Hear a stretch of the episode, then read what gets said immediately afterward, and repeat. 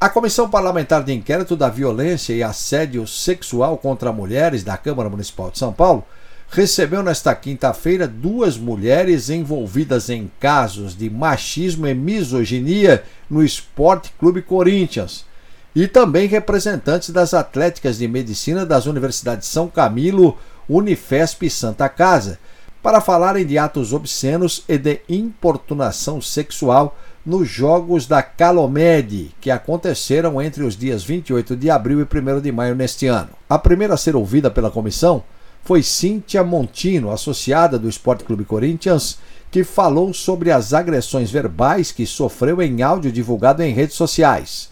Segundo a depoente, Augusto Pereira Melo, candidato à presidência do clube, a difamou com palavras de baixo calão. O acusado, que foi convocado pela segunda vez para prestar seu depoimento na CPI, não compareceu. Outra mulher que denunciou assédio do clube do Alvinegro Paulistano foi Suzy Miranda Sanches, conselheira do clube, que citou alguns episódios que ela e outras mulheres que compõem o conselho passaram como gritos e ameaças de agressões físicas feitas por alguns conselheiros.